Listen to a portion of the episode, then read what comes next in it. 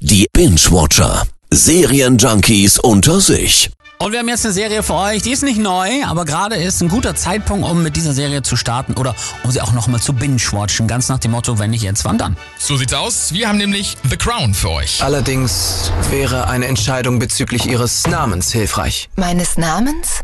Ja, Ma'am. Ihr Regierungsname. Lasst uns die Dinge nicht komplizierter machen, als sie sind. Mein Name ist Elizabeth.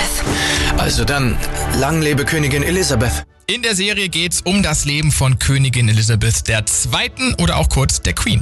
Und die ist ja letzten Donnerstag gestorben und ich weiß nicht, wie es euch ging, aber ich habe mir danach echt sau viele Dokus und Videos über sie reingezogen.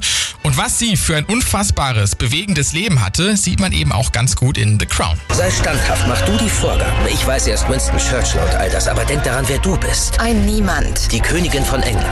So, jetzt hier natürlich die obligatorische Frage, die ich als mit einem Magister ausgewiesener Historiker fragen muss. Wie nah ist das an der Wahrheit dran? Äh, Relativ nah tatsächlich. Also man bekommt einen echt guten Eindruck von ihrem Leben am Hof und den ganzen Problemen.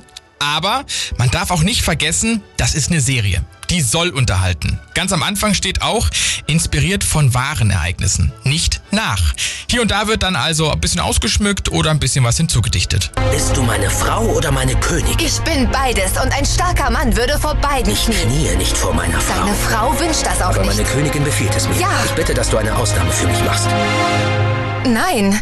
Die Serie läuft noch, oder? Also die sind noch nicht fertig. Genau, vier Staffeln gibt's aktuell bei Netflix.